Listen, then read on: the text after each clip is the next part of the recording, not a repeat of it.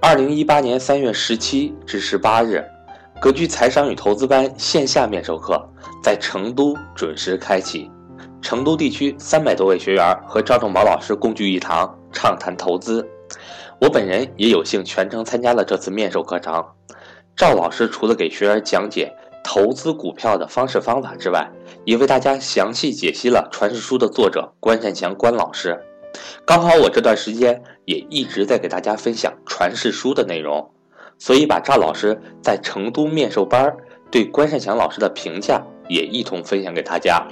同时，关善祥老师四月份北京面授课已经没有名额，在接下来的六月二十九日至七月一日，关老师会在上海举办投资理财线下面授课。如果您认同关善祥老师的投资理念，请您抓紧时间和我联系。学员名额有限，今年关老师安排了四次面授课，明年也就是从一九年开始，不再参与格局的线下面授课程。我的手机为幺三八幺零三二六四四二，我的微信为格局全拼小写后面加上六八六八，也就是格局六八六八。下面让我们来听听赵老师对关老师的评价吧。他就是得道悟道的那种人，他对生活他看透了。然后在座的有很多人参加过我们留学的，真的，我们对一些问题的看法、观点都不一样。关于幸福的看法，关于生死的看法都不一样。你们参加留学的不知道，就完全不一样。突然他自己就讲他是怎么认为的，那他就完全不一样。你看他雪球，你看他雪球是不是公布他上映的那时候有篇文章对吧？你看他为啥把名字划掉，你知道吗？你看骗子都对对，很多人不了解，都是骗子骗子。其实他所有钱都在他老婆名下，他钱都放他名下，全是他老婆名。你不理解吧？全是老婆名，所以他的名字不是他的，都是他老婆。我们讲课都跟我们讲，他就是个悟道高人，我跟你说，真的。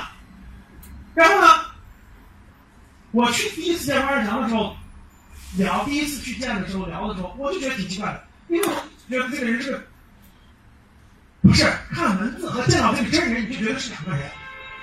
我一直怀疑这是个骗子，我也怀疑是骗子。怎么写的文字和这个人，我第一眼这个人就是我觉得很木讷，就是就是。就是很木讷，不是那种特灵光的那种，是吧？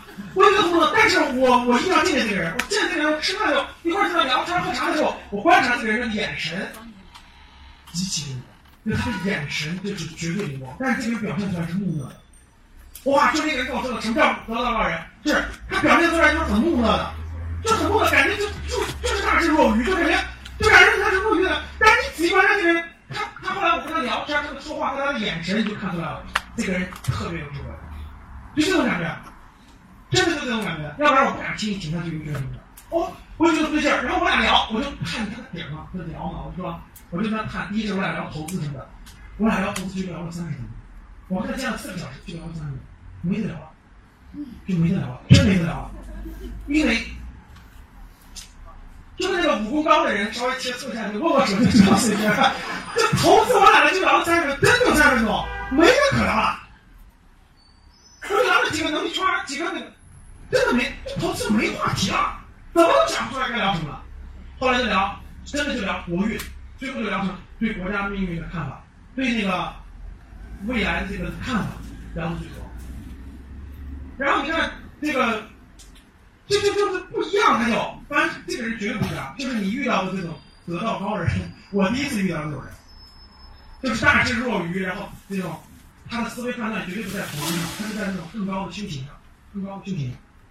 他他以这个投资为修行啊，确实。所以，我讲课是因为我是新东方主持人，我和老师新东方主持人，我们两个已经有兴趣和有那啥了。他可不是，他讲课就新鲜，他就有意思，新鲜，分享分享。我真的不知道他能安排几次课啊，我真不知道。就他讲完四月份，他下个月不想讲了就不想讲。我决定不了他的，我我每次必须提前跟他说，我说这期课排到什么时间行不行？他说行，他他很信守承诺，只要确认了他肯定会。但是，他如果我没有排定，他可真不一定讲。他就是兴头上，我他兴头上，他觉得挺好，我分享分享，我感受感受。然后那个当当老师的感觉过过瘾，他就是玩儿，他其实他就玩儿。但是但是他哪天不想讲了就不讲，所以有意愿想参与的，真的建议你抓紧时间，因为我不知道那张机器。其实今年春节他就跟我说了，他说张老师啊，后面再讲节目就不讲了，他就跟我说，了他就一八年就一一一八年春节就给我发信息，我说行没事，咱们就那个我就尊重你的意愿就安排了，不是那啥，他绝对不是为了赚钱的，他绝对不是赚钱，他就不是为自己赚钱。他每天波动一百万，每天一两百万，我怎么给讲讲标也给到这么高吧？但他但他就是他他就是这玩儿，然后然后那个春节就跟我说，我再讲一两期就不讲，我能理解，我说我能理解。后来是因为很多学员找不雪学我跟他说，哎呀，郭老师怎么不理我们？怎么怎么？他说啊，对了，我再我我我我还写点东西吧，给你们再分享分享。但其实他现场的分享，我估计都没几期，最多最多今年的讲完就哭在真的。因为他会玩的，他不像我们是讲师出身，他会玩，他他不以这个为他的兴趣，他就是玩儿，他就是新鲜，真的，这种文化高人你是很难遇到的，真的很难遇到的，遇到了不一样了，真不一样的。所以啊，教室里在座的各位这个有有条件的服务人，不要勉强，勉强没有必要。建议你三十多岁以上，然后呢，那个你的收入，咱的房间买了啊，其他资产确实要配置的。见见跟关老师见见，听他两三天的回去还是很有讲，这个绝对是。这种人我我也遇到，我很难遇到，遇到了我就让他展现展现他的才华。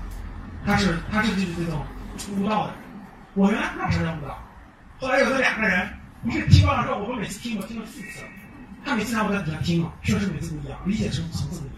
因为我第四次听和第一次听还是不一样，还是不一样。然后那个得道高人，那另一个自认为得道高人，他就给我讲解讲解好多东西，比如说你看他的动作，你看他的眼神，你看他的那个什么东西，然后他俩就对话。有一次上课，记不记得我们有那个桂林邮圈二期的，那个那个人那个学员就问他问题，就问关老师问题，说说了一堆话我听不懂，说我我听不懂，他说的都是那种，他说的啥就那种，他说的是词，就是那种诗和词那种话，说你怎么怎么怎么地，然后关老师回复的是什么？说了句话，记不记得这个？就万万花丛中过，片叶不留身。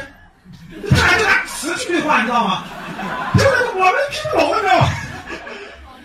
关老师回复就叫什么？万花丛中过，片叶不留身，大概这个意思说的对。百花丛中过是片叶不留声，他讲他的追求的境界，他全是用这种话在说话。我们听了一个人都能听到，他说啥呢？然后那个人就经常跟我聊，他就跟我说，他说你看看这点，看这点，看这点，为什么他这样为什么？他俩其实是什么？读佛读道读了很多了，懂了吧？读佛读道读了很多，他就照那个大道合一去要求自己，然后他就他就去照那个去要求他他俩。他俩就在这个地方有共同语言，是不是这样？我也是第一次知道，原来这叫得道高人，原来这叫悟道，原来这叫那个修行，就是学习，真是高人。